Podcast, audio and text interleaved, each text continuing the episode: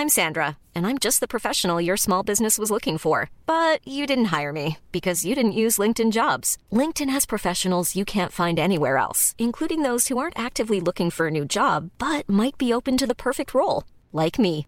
In a given month, over 70% of LinkedIn users don't visit other leading job sites. So if you're not looking on LinkedIn, you'll miss out on great candidates like Sandra. Start hiring professionals like a professional. Post your free job on linkedin.com/people today.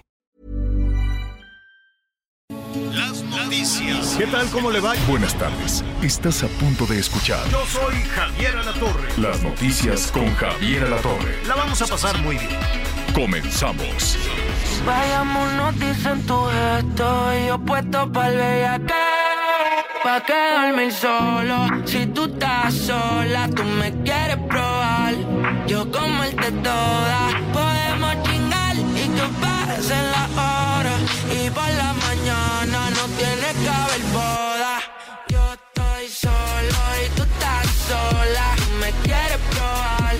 Yo comerte toda, podemos chingar y que pasen las horas. Y por la mañana no Bueno, eh, pues ahí está. Dicen que esta va a ser la canción del verano. Le copian, este, a, yo pensé que era el Bad Bunny, pero no. Él puso el estilo, ¿no? Él pone ahí, es Bizarrap, este argentino y un puertorriqueño que se llama Raúl Alejandro, que son exitosísimos los dos. La verdad, acaban de lanzar esta canción que sí está bien, está seguro, seguro se va a convertir por ahí en canción de verano. Eso si no se apura el Bad Bunny o no se apura la Shakira. Es que hay una prisa, van saliendo, mire, como tortillitas calientes, una, otra, otra, otra. Yo no sé si de pronto se pueden ayudar con la inteligen- inteligencia artificial. Yo me acuerdo que antes las canciones, pues era como la canción del verano, duraban un buen rato, pero ahora este, sale una, sale otra. Bueno, pues así lo estamos eh, saludando con esta eh, que no sé cómo se llama, nada más sé que es Music Session 56, pero pues ese es el mismo número de la que sacó este el peso pluma con Bizarrap también. Quién sabe, yo creo que ahí en el mismo en el mismo disco aparecen todas estas. Pues tiene su ritmo, jala muy bien, muy bien para tarde de viernes, una tarde de viernes calurosa, pero hay que ponernos de buenas. Si me pregunta, yo trataría, ahí me, me gustaría un reto, ponerles un reto aquí a todos los autores de, de esto que no es, no es reggaetón, es como un pop rap electrónico, algo más bailable. Entonces seguramente va a jalar muy muy bien en los antros, va a jalar muy, muy bien en las fiestas de verano. Este, el reto, Anita Miguel, ¿cómo podrían estos artistas tan exitosos hacer una canción y le dijeras, oye, a ver, reto, hazte una canción así rapidito como las haces, pero que no tenga malas palabras.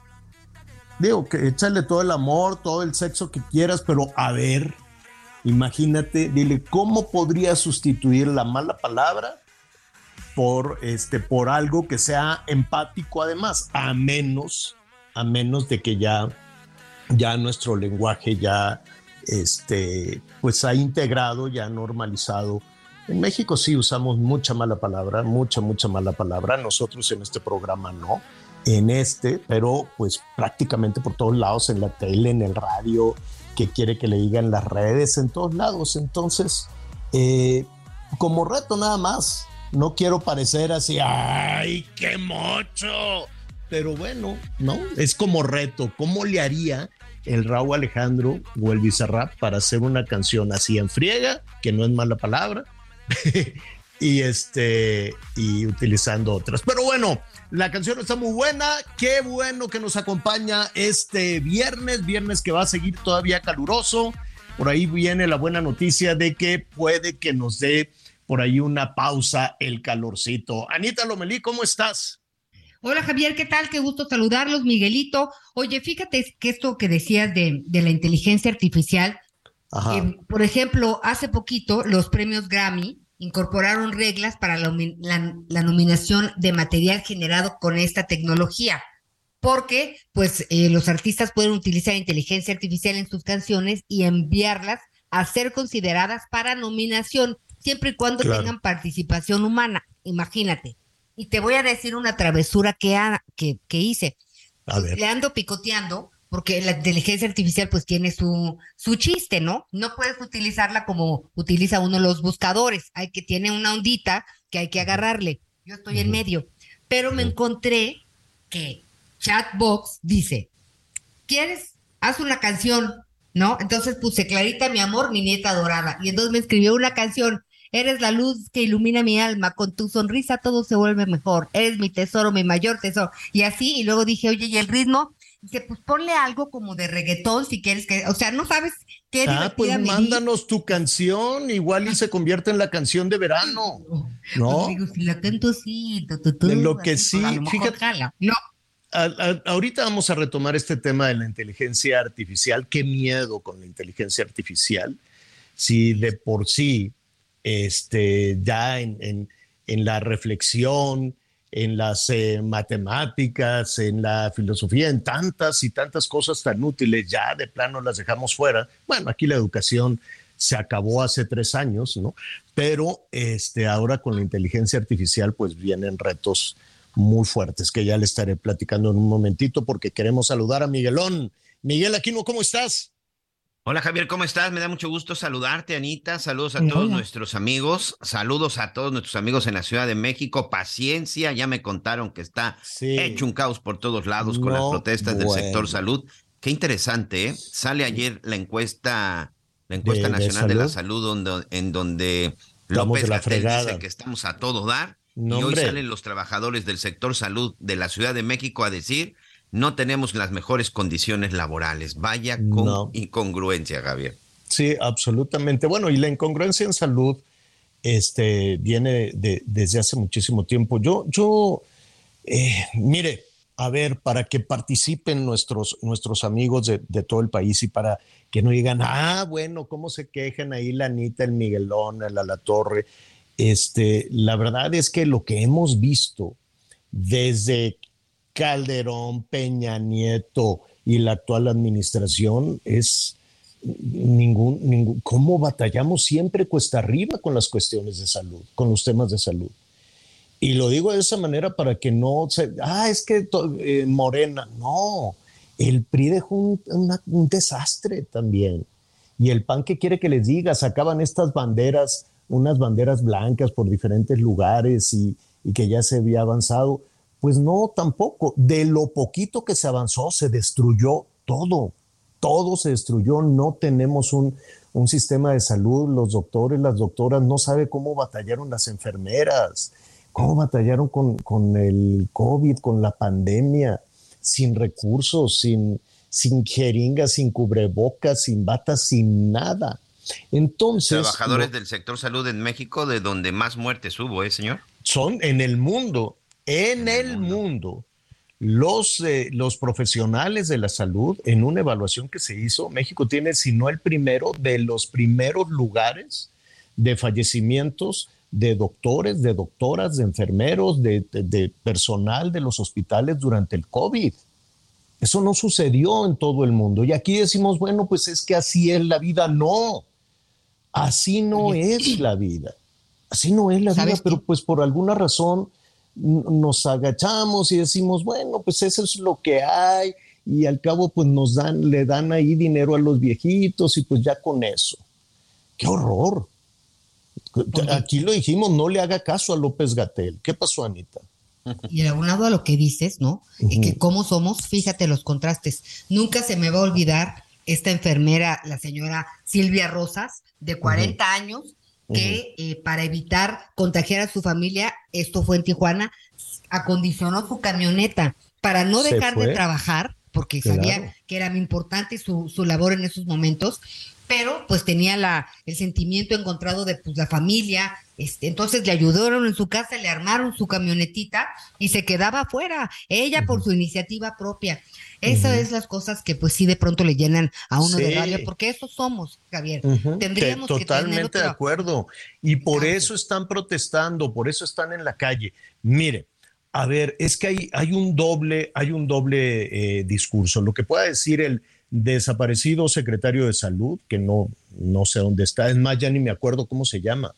¿Cómo se llama el doctor este, el secretario de salud? Alcocer. Alcocer, el doctor Alcocer, que pues yo no sé si tiene consultorio, yo no sé, él, pues mm, mm, tú te irías a tratar al consultorio del doctor Alcocer.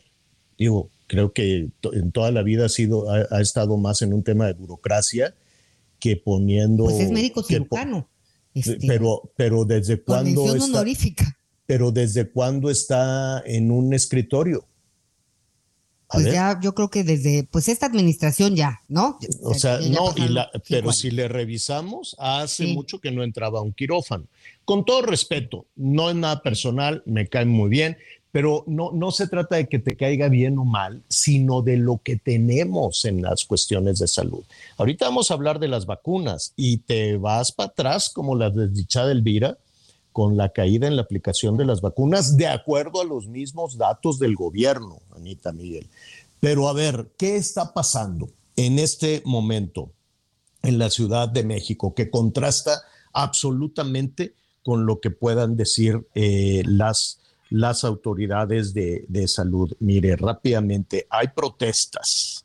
Salieron los doctores, bloquearon el periférico, me tuve que regresar a la cabina alterna en el Estado de México como pude, vericuetos, vete para acá, vete para allá. Dije, bueno, pues agarro insurgentes y llego rapidísimo ahí a, a, a nuestra cabina del Heraldo. Imposible, imposible. Lo bueno es que salí muy tempranito Dije, tengo que irme tempranito porque voy a aprovechar para los trámites, los pagos, ya es que hay que pagar todo, toda la vida hay que pagar. Sale mucho y entra poco, pero bueno. Y este, y nada, dije, bueno, pues me voy al Estado de México.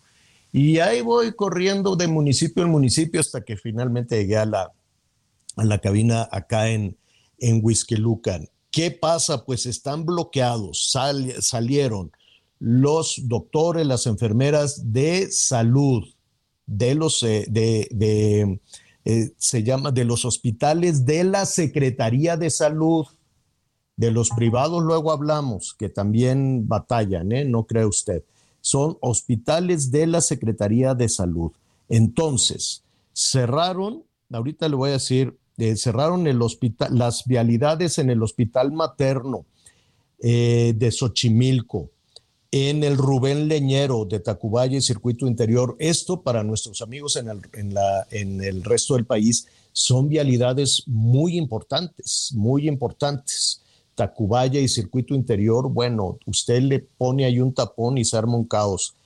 Em, bloqueos en Topilejo, en la autopista México-Cuernavaca.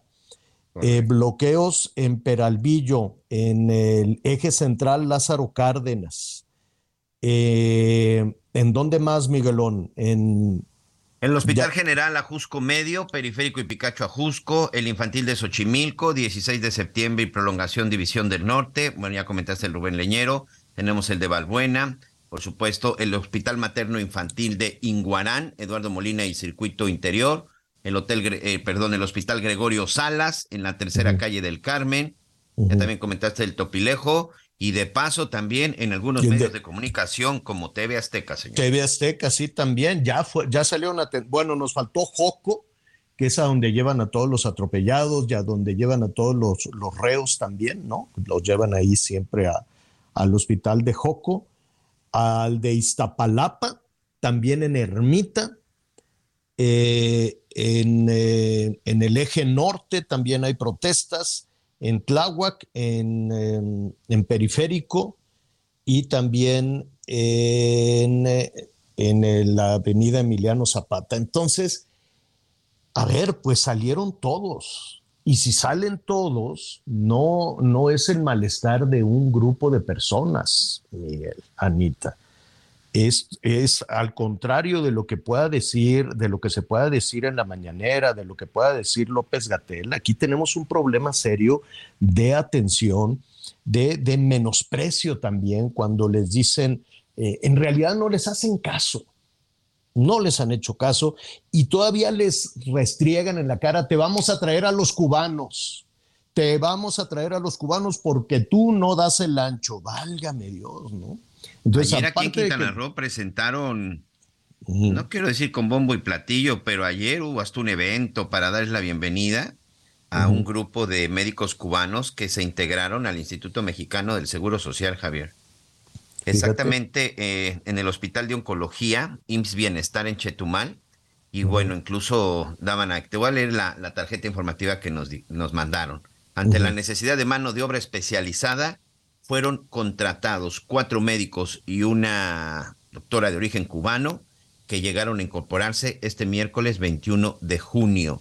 Los especialistas fueron recibidos por el titular del Instituto Mexicano del Seguro Social en Quintana Roo, el doctor José Miguel Ángel Van Dyck Puga, en el nosocomio, donde ahora estarán laborando. Es un hospital de oncología y pues este dice que pues ante la falta de mano de obra, Seguro en México que no vengan los oncólogos, pues trajeron cubanos.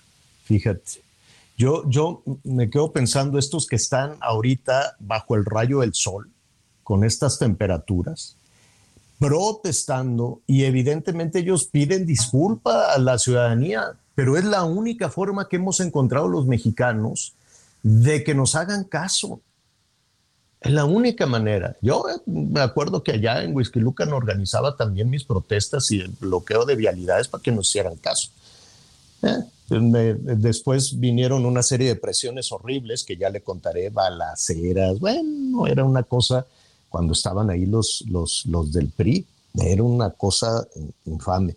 Pero, a ver, a alguno de estos que están bajo el rayo del sol, profesionales de la salud, si le dicen, oye, ¿no te quieres ir a vivir a Cancún? Te vamos a pagar muy bien en un hospital nuevo de especialidades. Realmente no hay un doctor, una doctora en México. Es verdad que no quieren ir a trabajar a Cancún y que tienen que venir con todo respeto los cubanos. Yo no sé si son buenos o son malos o los venezolanos. Y no sé a quién le pagan tampoco. No sabemos si les pagan a ellos o les pagan al, al gobierno cubano y cuánto, cuánto dinero cobra el gobierno cubano por mandar a estas personas. Ellos no tienen la culpa, ellos también son doctores, son doctoras. Y en la isla no tienen futuro, no tienen ningún futuro, esa isla se está cayendo a pedazos. Es terrible que se quiera poner como, como una meta. ¡Ay, qué lindo que México se convierta en Cuba! Imagínese estos médicos que vinieron acá no tienen futuro ahí. Es una visión romántica. Es una visión de, pues no sé, de 1970, 80 y de todo, y que venimos arrastrando. ¿Por qué? No sé por qué. Igual que Rusia. Rusia ya no es comunista. Rusia, Vladimir Putin es un empresario que lleva miles de años ahí. Y, y, se tiene todavía esta versión entre algunos personajes del gobierno. Ay, que México sea como Rusia, que México sea como Venezuela, que México sea como Cuba, como que por qué, qué, qué, hay de bienestar en estos países. Ah, lo que sí hay es un control enorme político y ausencia de libertad, cero libertad. Bueno, pues si eso queremos, ¿no? Vamos viendo. Oiga, ahí está el número telefónico, no sabe la cantidad de información que tenemos para compartir con usted. Desde luego le vamos a estar diciendo cómo están las cosas. 55 14 90 40 12. 55 14 90 40 12. Díganos qué opina de que las doctoras y los doctores salieron. Díganos cómo lo tratan en el servicio, los, en el servicio público de salud. Díganos si usted se tiene que ir a atender al consultorio de una farmacia, se tiene que ir a la botica, se tiene que ir al hospital privado o, lo, o tenemos o efectivamente tenemos este servicio que dice López Gatel que está todo dar. Yo, con, todo respeto, no sé, y, mire, en este espacio nos ponemos del lado de los ciudadanos siempre. Aquí no, ni somos panistas, ni priistas, ni verdes, ni de morena. Mientras más lejos de los partidos políticos, mejor. Nosotros estamos del lado de la gente y estamos escuchando a la gente. Pero entonces nos quedamos en medio, porque, por ejemplo, con los apagones, no que es mentira. Desde, desde Bartlett todavía hoy dijo, no, no, no, no es cierto, está, está todo en orden. A ver, pues que nos digan nuestros amigos en, en Monterrey que nos están escuchando ahorita con un calorón que va a llegar a los 40. ¿Es cierto que, que no hay ningún corte en la energía?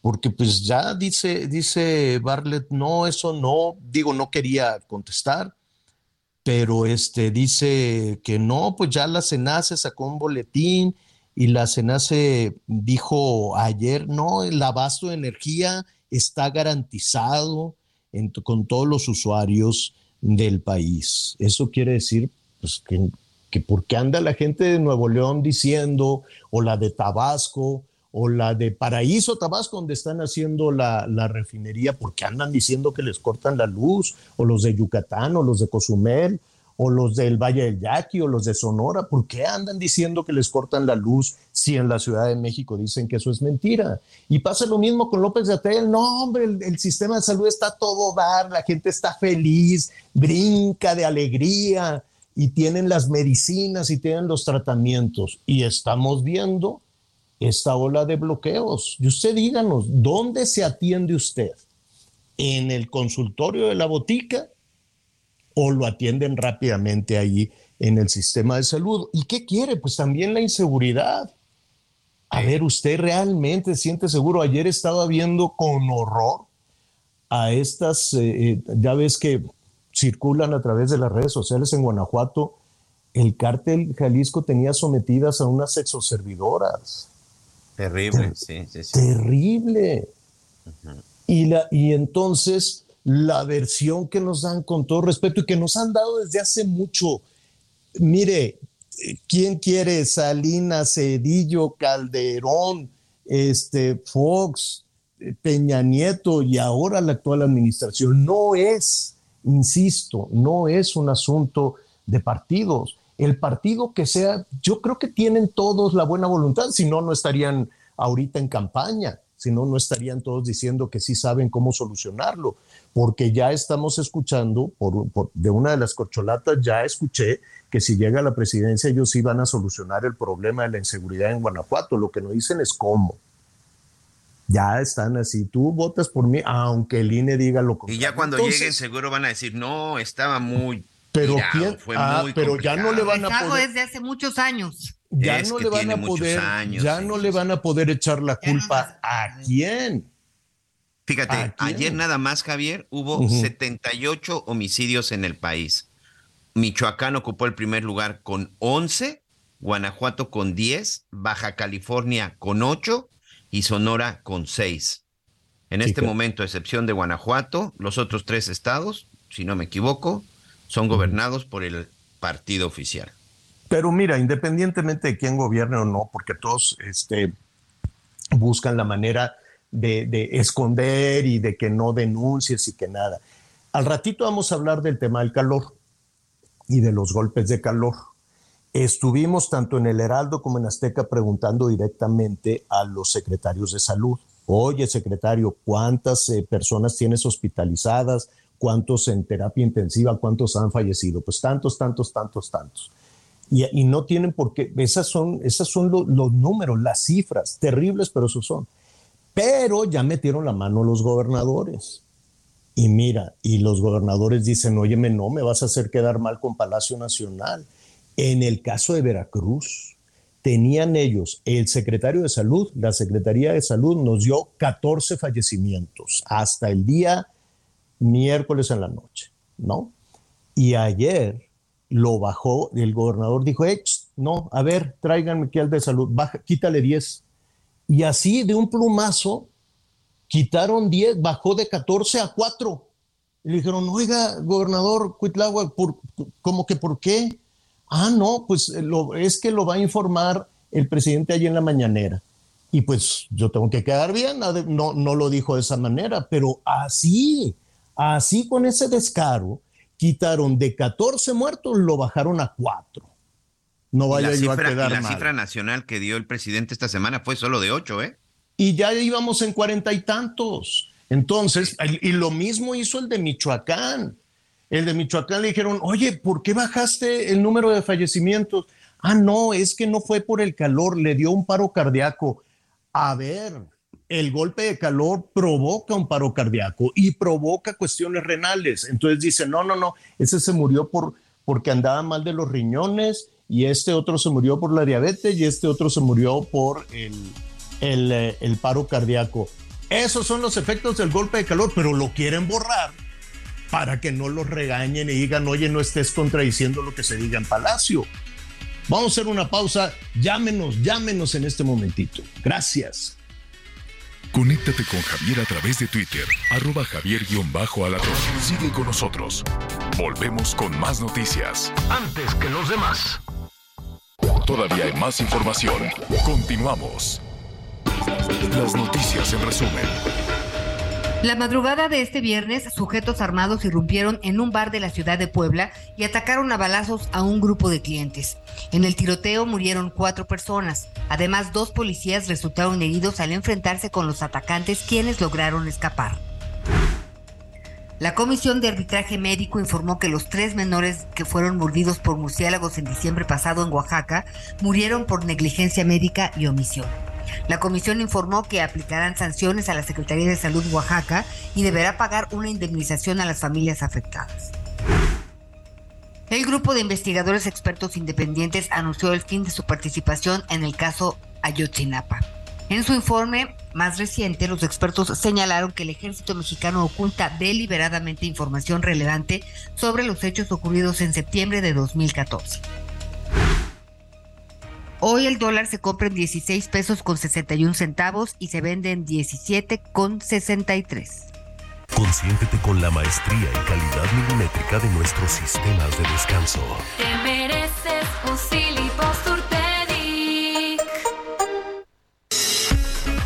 Muy bien, continuamos, continuamos con más información y en verdad yo espero que todavía tenga usted por ahí su reparto de utilidades o tengo muy buen guardadito porque le voy a dar una opción que en verdad le va a interesar. ¿Por qué no probar algo diferente con City Banamex si usted necesita invertir? Si desde el inicio quiere saber cuánto va a ganar con su inversión, pagaré City Banamex es la opción para usted. Aproveche estos días, su rendimiento todavía está en el 13%, uno de los rendimientos más altos que puede encontrar en el mercado. O si lo que le interesa es tener la disponibilidad diaria de su dinero, por una cuestión de emergencia o cualquier situación, invierte en el fondo VLK 1 más de BlackRock. Esto, evidentemente, sin plazos forzosos. No necesita ser un experto y puede hacerlo desde la app Citibanamex de una forma muy sencilla. No pierda la oportunidad de mejorar la relación con su dinero y sobre todo de incrementarlo. Inicie hoy mismo. Consulte los términos, las condiciones y todo lo que usted necesita saber en citibanamex.com diagonal inversiones. Oiga, rápidamente antes de ir al, eh, siguiente tema y con nuestra siguiente invitada que nos va a dar muchísimo gusto saludar a María Elena Pérez Jaén. Pero antes, a ver, para los eh, llamados telefónicos que está a sus órdenes, 55 14 90 40 12. 55 14 90 40 12 para que, para que nos llame. Eh, le quería comentar, pero bueno, pues ya nos enganchamos con esto de las protestas, las marchas, los doctores cubanos, en fin, todas estas cosas. Pero, a ver, Anita, Miguel, em, si los, eh, si les los invito, los voy a invitar a, comer una carnita asada, un pollito al carbón, ¿no? ¿Estarían de acuerdo? Pero ya más tarde porque ahorita es un calorón.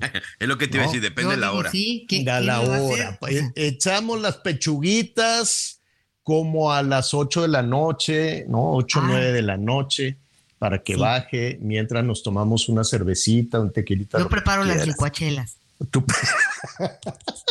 Luego nos dices que es una fregada licuachela.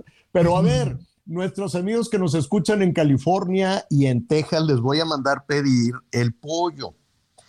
¿Ah, este, Que nos manden unas pechuguitas de pollo.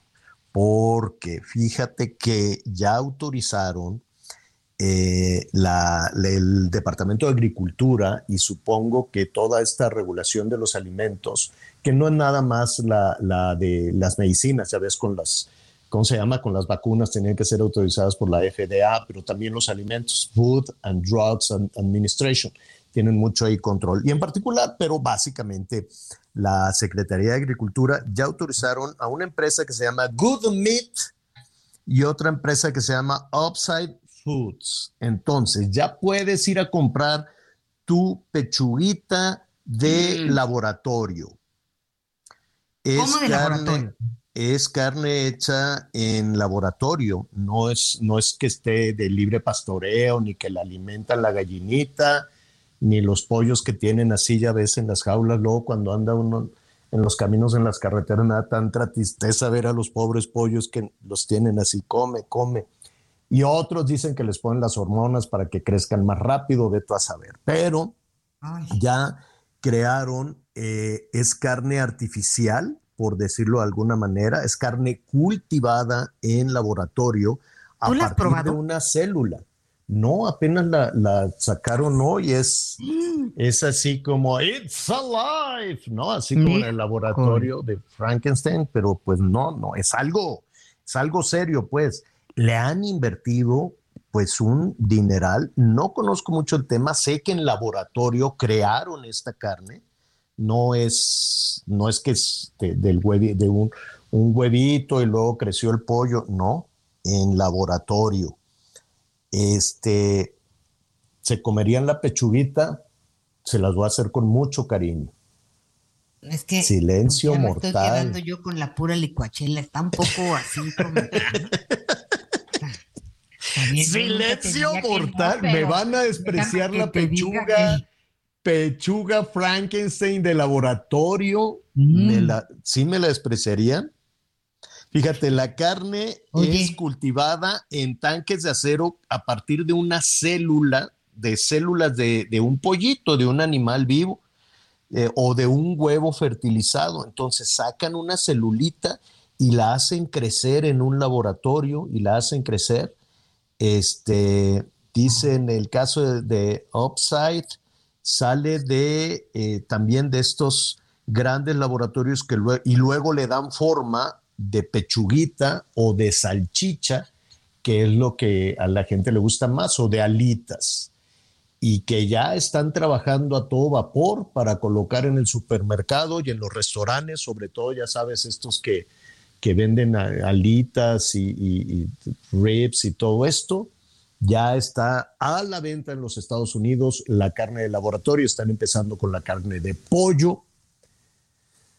Pues que nos digan nuestros amigos qué prefieren, la carnita del pollo de libre pastoreo o como le dicen gallinita que anda ahí suelta, la gallinita que tienen yo así. yo mira, de por sí dimos un paso cuando dijimos, a ver, vamos a probar la, la, eh, el pollo orgánico, ¿no? Por todo lo que ya decías, pues por lo menos para los niños. De las hormonas y Exacto. este tipo de cosas. Decía, empezar, digo, a mí me tocó que. Oye, pregúntale al Canelo. desarrollar antes por la cantidad de hormonas que tenían el pollo, sobre todo. Pregúntale al Canelo cuando viene a México y lo invitan, oye, sí, vamos a comernos un corte, ¿no? Y se fue a comer una carne y ya con eso ¿Te acuerdas que dio el clembuterol es el problema que la carne? El clembuterol con la carne y la hormona con el pollo, pero pues no sabemos. oye, pero aquí por lo menos en un laboratorio te dicen sí, la es la creamos de una celulita así en un tanque oscuro y se fue reproduciendo la célula y luego ya le dimos eh, forma de pechuga. Pues ya está. A ver, las cosas van a una velocidad impresionante. Cuando menos nos demos cuenta, ya vas a estar en el súper comparando precios y te digan milanesa de pollo a tanto. Y si para te alcanza Mira, para suena un poco higiénico, pero terrorífico. Pues ¿no? tú la comprabas ahorita para darle a, a, Clara, sí. a Clarita una pechuguita de laboratorio. No, primero me la tengo que comer yo. ¿no? Tú, Miguelón, llegabas a la carne asada este fin de semana, miren, traje estas pechugas de laboratorio. No, creo que no. Fíjate que, al final, la verdad es que muchas veces ni siquiera sabemos qué, de dónde viene el pollo, la carne, incluso las frutas y las verduras. No, nada. también ya todas esas traen un montón de, de ahí de, cosas extrañas. Este, Pues mira, si no sé qué es lo que tiene, seguro me la como, pero con todo lo que me acabas de decir, sí te diría que si no tienes mejor otra cosa.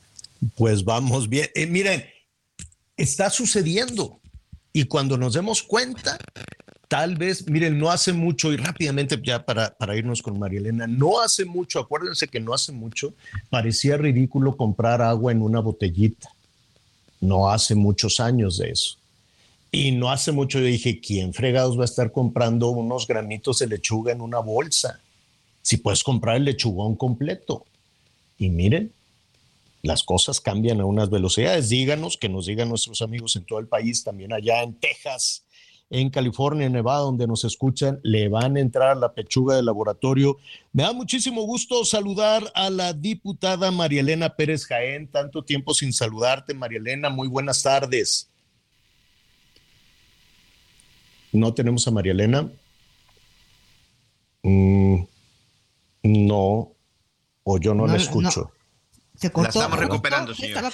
La, ah, ok, la estamos, la estamos recuperando. Con ella vamos a tratar mm, eh, muchísimos temas a propósito de los cubanos, a propósito también de la CONADE.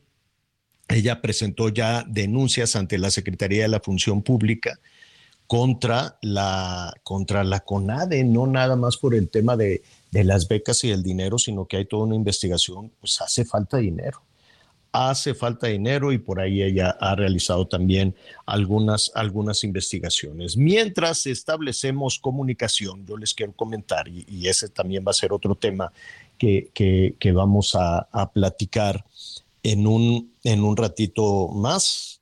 Eh, bueno, dejaremos el plan C, que está calientito lo del plan C. Ya la tenemos. ¿eh?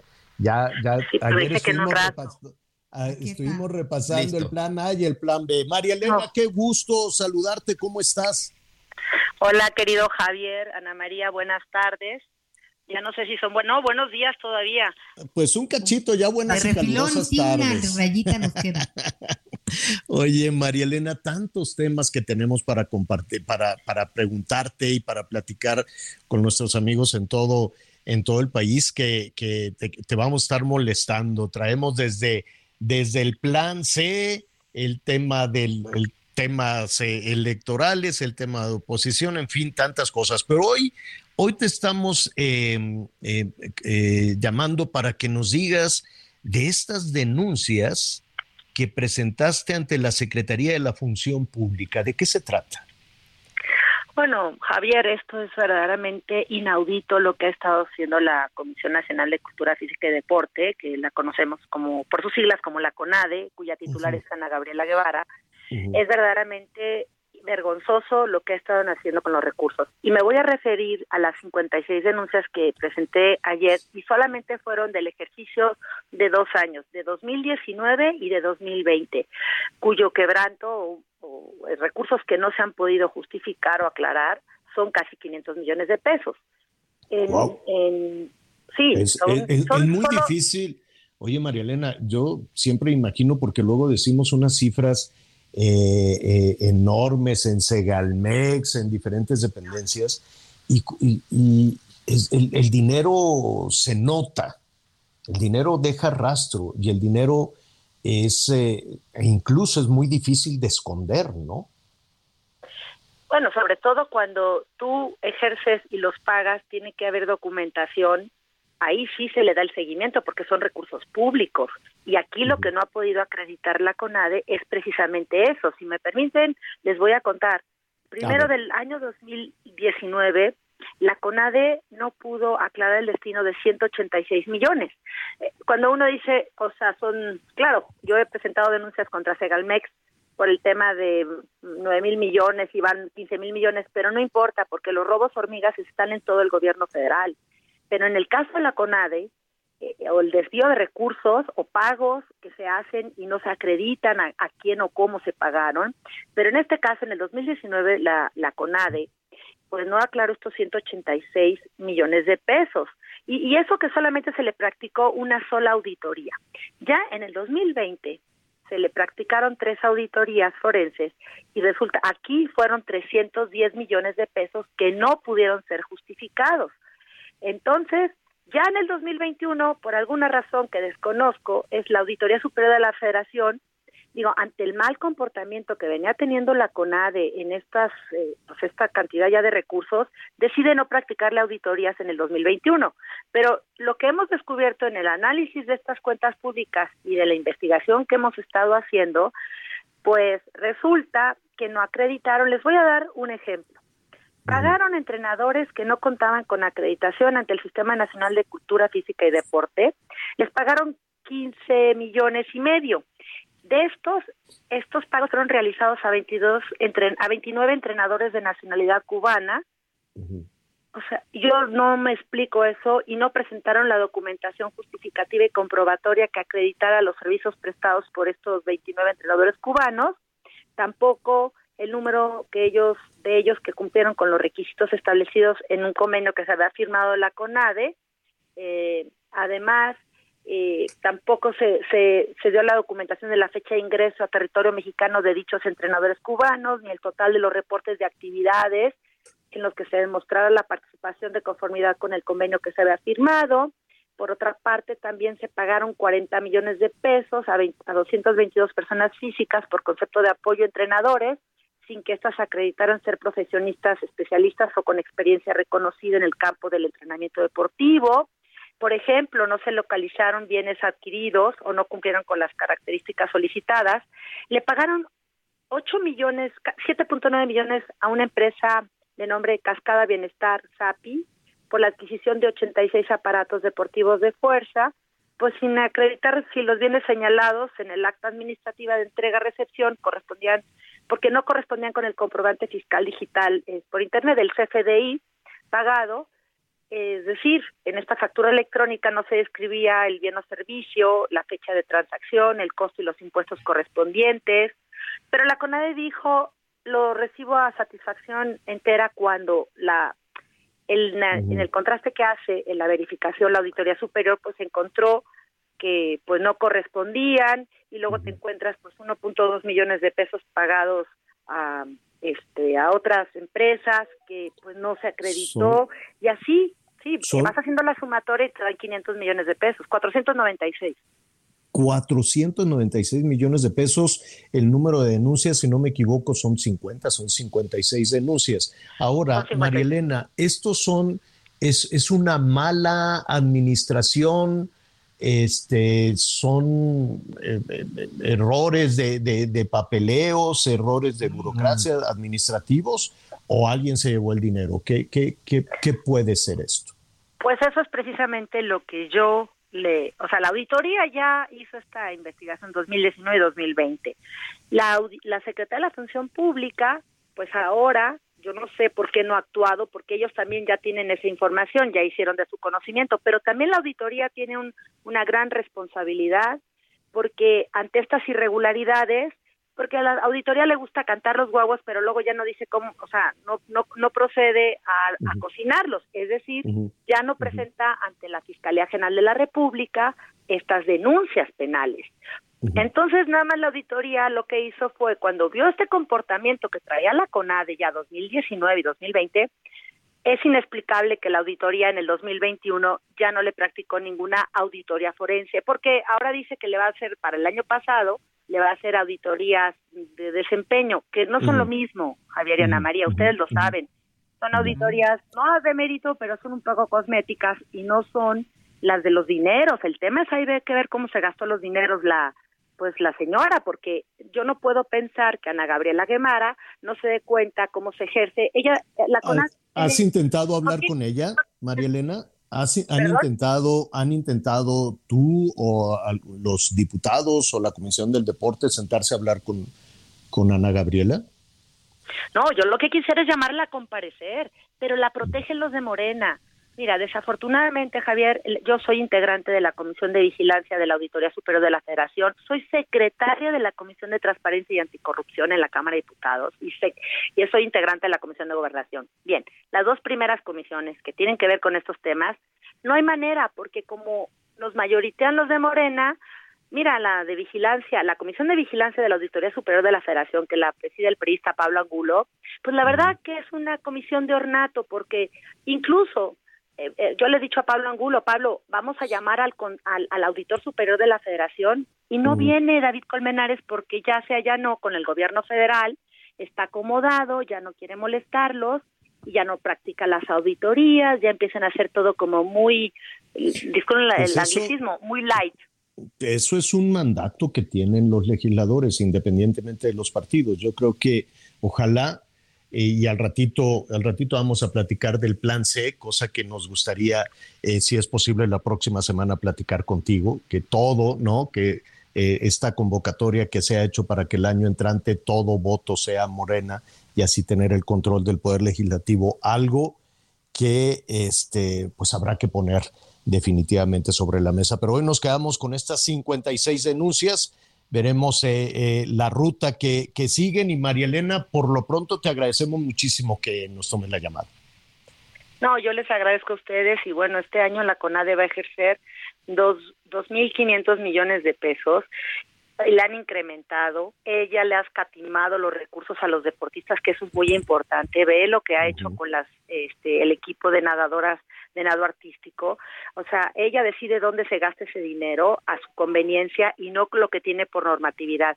Esto no debe perderse que dada la mecánica que se ha advertido en las contrataciones de la CONADE, es imperativo fiscalizarla. Y por, por otra parte respecto a los casos comentados, que ya les dije, debe de quedar claro que si bien es cierto, la, la auditoría no hizo calificación alguna de gravedad en la formulación, lo cierto es que no se trata de meras violaciones normativas, sino de un modus operandi que derivado de una buena investigación y, que además que se realice por parte de la función pública de la Secretaría, pues se podrá pues advertir la actualización posible de faltas graves. Entonces son 500 millones de pesos y no hay que echarlo en saco roto. Les agradezco esta oportunidad.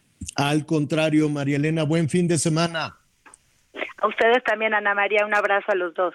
Gracias. qué, eh, terrible. sí, hay que, mira, no, yo, yo quiero insistir y vamos rápidamente con la llamada, lo haremos en el siguiente bloque. Este no es un tema, Anita, Miguel, amigos, de, de colores, de partidos, es un tema de a la gente que se contrata para administrar los dineros. ¿Qué dicen nuestros amigos, Miguel? Bueno, pues mucha participación, sobre todo en los temas de salud, Javier. Aquí la señora Anabel Ramírez Ángeles nos manda un correo y un celular. Nos vamos a comunicar con usted. Me dice, mi sobrina fue de emergencia al hospital Adolfo López Mateos del Liste y la sentaron en una silla. Y así estuvo más de 48 horas. Y como a las 12 de la noche le dijeron que la tenían que dar de alta y no le solucionaron nada de su salud, ni medicinas le dieron. Y dijo que, que no se iba pero a la una de la mañana la sacaron y nos deja su contacto. Nos vamos a comunicar con ella. Este, de Nuevo León, me gustaría que tomaran mi llamada. Nos vamos a comunicar con usted también, el señor Ray Blanco, para platicarle cómo está el tema de la luz y los bloqueos. La gente está enojada y está, están bloqueando. Buenos días, Alejandro Ortiz de Guadalajara si comemos taquitos de perro en algunos puestos, ¿por qué no comer pollo falso? Además, si cabe en la tortilla, es taco. Feliz fin de semana. Ah, Muy buen pues este análisis de pues don, de don pues Alejandro. Estimado, este, buenas tardes. Yo no te desprecio la pechuga y mucho menos la licuachela. Anita Guapa Lomelí. Saludos cordiales. Guillermo, pechuga Frankenstein. Pues muchas, muchas gracias. Este, México necesita un pueblo sabio y valiente, que no venda su voto a los caníbales de la política. Miguel Ramírez del Estado de México. Gracias, eh, Miguelón. Javier, gallina de rancho, como dicen en Chiapas, también este, la cuestión del pollo. Aquí hay un mensaje largo, voy a leer una parte. Dice, Javier, este, soy de Durango, vivo en Tuxtla, buenos días, soy apolítico, pero sí soy muy crítico sobre el tema de salud en México. Antes era un desastre, hoy simplemente no existe el servicio público. Es lo que nos dice nuestro amigo desde la zona de Chiapas. Es tu tocayo, también se llama Javier. Hola a todos, me parece importante también que hablen del altísimo índice de siniestralidad en las carreteras. Son muchos muertos y heridos cada día. Sería bueno conocer las estadísticas. Ana María de Benito Juárez en la Ciudad de México. Ayer tan solo Guadalajara, dos terribles accidentes. Dos más. Ya van tres carambolas. El Lagos de Moreno y también el de Guadalajara, Colima, en donde ahí pues una tolvareda también provocó poca visibilidad y también un accidente. Tres, tres tolvaneras, pero, pero digo, dos, tres este, carambolas una tolvanera, una quema, al parecer controlada, pero pues no puedes controlar el humo, la dirección del, no, no la, dirección del viento. Y entonces, sabes que lo que falla ahí es la vigilancia de las autopistas. Y entonces tienes que desviar, parar. La, la verdad es, no sé ustedes si les ha tocado, yo ahora viajo mucho hacia diferentes puntos y tengo que tomar carretera hacia Tulum, hacia Chetumal, a la zona de Mérida. La seguridad o la vigilancia en las carreteras ya no es como antes. No, no, ya no hay, de hecho, ya no hay. Oye, este, rápidamente, felicidades, Quique, a nuestro compañero Quique Hernández, el ingeniero en la cabina. Hoy va a haber. Abrazo, ingeniero. Mira, imagínate, cumpleaños en viernes microchela o cómo se llama? No. Sí, licuachela, licuachela. No Te van a gustar. Felicidades, Kike. Vamos a hacer una pausa, volvemos. Conéctate con Miguel Aquino a través de Twitter, arroba Miguel Aquino. Toda la información antes que los demás. Ya. Millions of people have lost weight with personalized plans from Noom, like Evan, who can't stand salads and still lost 50 pounds. Salads, generally, for most people, are the easy button, right? For me, that wasn't an option. I never really was a salad guy. That's just not who I am. But Noom worked for me. Get your personalized plan today at Noom.com. Real Noom user compensated to provide their story. In four weeks, the typical Noom user can expect to lose one to two pounds per week. Individual results may vary. Volvemos. Todavía hay más información. Continuamos. Gracias, pues bueno, aquí en las noticias con Javier La Torre celebramos que nos acompañe, son las 12 del día tiempo del centro de México. Y rapidísimo aquí una llamadita, los médicos han sido muy maltratados durante este gobierno, les hicieron enfrentarse a la pandemia sin recursos, les prometieron un bono que nunca llegó. Y les imponen médicos cubanos en el campo laboral, no saben nada y por lo tanto no hacen nada. Hola, buen fin de semana, Fabiola García. Ciudad de México. Buenas tardes, Javier, Anita Miguel. En Dinamarca también saldrán los médicos a pedir sus mejores condiciones laborales. Saludos, gran programa Mauricio Torres, también de la Ciudad de México. Y Javier, buen día para Ciudad Madero. Las pechugas acá las asamos. Saludos, Damián Ramos. ¿Y les parece si nos vamos a un recorrido juntos por el país? Con la puesta en marcha del Hospital de Oncología IMSS Bienestar de Chetumal y la necesidad de mano de obra especializada, fueron contratados cuatro médicos y una médica de origen cubano que llegaron a incorporarse este miércoles 21 de junio. Los especialistas ya fueron recibidos por el titular del Instituto Mexicano del Seguro Social en Quintana Roo, el doctor José Miguel Ángel Bandic Puga, en el nosocomio donde van a laborar en adelante. Con las contrataciones de estos especialistas en hematología, epidemiología y gastroenterología, ya son 165 las personas que trabajan en este hospital que ofrece servicios de ginecología, oncología, cirugía oncológica pediátrica y de adultos, cuidados paliativos, clínica del dolor y rehabilitación, entre otros. Cabe recordar que el Hospital de Oncología fue transferido al programa IMSS Bienestar y cuenta con 24 camas sensables de pediatría y de adultos, 33 camas no sensables y 22 reposet para quimioterapia ambulatoria, informó Ángel Villegas. Presuntamente, el accidente que se registró en el kilómetro 44 a la autopista Guadalajara-Lagos de Moreno y que dejó como saldo seis personas muertas, 21 heridas y en donde participaron también 19 vehículos, presuntamente habría sido causado por una quema agrícola, debido a que el humo impidió la visibilidad a quienes transitaban por esta vía. Ya la Unidad Estatal de Protección Civil y Bomberos dejó en manos de la Guardia Nacional la investigación. Quienes estarán eh, determinando las causas de este incidente serán los elementos federales. Además, el día de ayer, también por la mañana, se registró otra carambola, esto en la autopista también Zapotlanejo Lagos de Moreno, pero en el tramo entre Pegueros y Valle de Guadalupe, en donde participaron dos tráileres y cuatro vehículos particulares. Este incidente fue atendido por personal de la propia caseta y no se registran víctimas. Más tarde se registró también otra carambola debido a tolvaneras, pero en esta ocasión en la autopista Guadalajara-Colima en el kilómetro número 38, en donde participaron 10 vehículos y de este se reportaron 7 personas lesionadas. Desde Guadalajara, Mayeli Mariscal, Heraldo Radio. Oiga, nada, pues ya estamos eh, en campaña desde hace rato, pero ya más formal, recorriendo recorriendo el país, los, eh, los candidatos, la candidata, bueno, los aspirantes a la candidatura de Morena, eh, pues los de la oposición hemos platicado con ellos y están más fríos que tibios, porque pues no, no, no se les ve, ¿no? Dicen que, que este domingo, que el lunes y que van a ver y que ahora sí, pero pues un día perdido, ¿no? Eh, cuando están en campaña, pues así son las competencias. Si te estás ahí, no, es que déjame ver, porque primero voy a, ver como que por ya, suéltate, arráncate. Ya, pues si ya se arrancaron los, los, eh, todos los aspirantes, yo no sé por qué están tan amarrados los, los, los de oposición, pero bueno, es su decisión.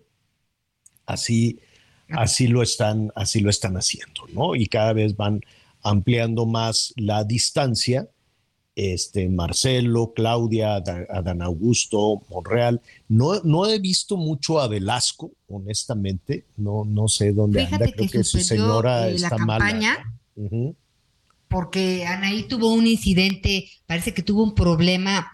Eh, del oído. ¿no? Con el audio, sí. Un problema que le afectó fuertemente el sentido del oído. Este, y pues Manuel Velasco dijo: Tengo, me, me da mucha pena, pero tengo que suspender mi campaña porque mi mujer me necesita. Pues, este, pues muy bien. Asamblea, Sanita, asamblea. Te van a regañar. Está bien, está bien, Entonces, bueno, uno menos.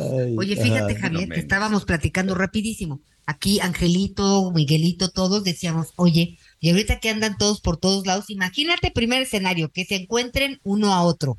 Bueno, pues ya se saludarán y cada quien con sus multitudes. Pero imagínate que los paren y les digan cobro de piso.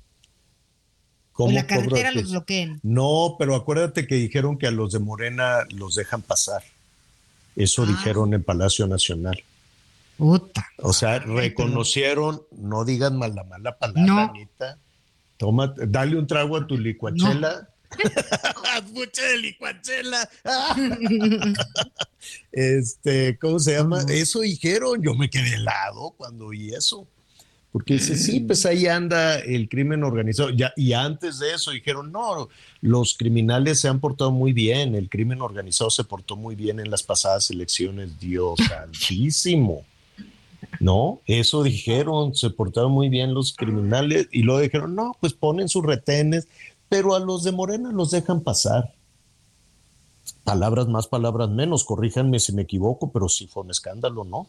Cuando eso, eso, fue, eso fue lo que se dijo. Y fíjense que ahora, eh, este, ayer, ayer estaba oyendo, según yo iba con dedicatoria a Marcelo, pero pues quién sabe.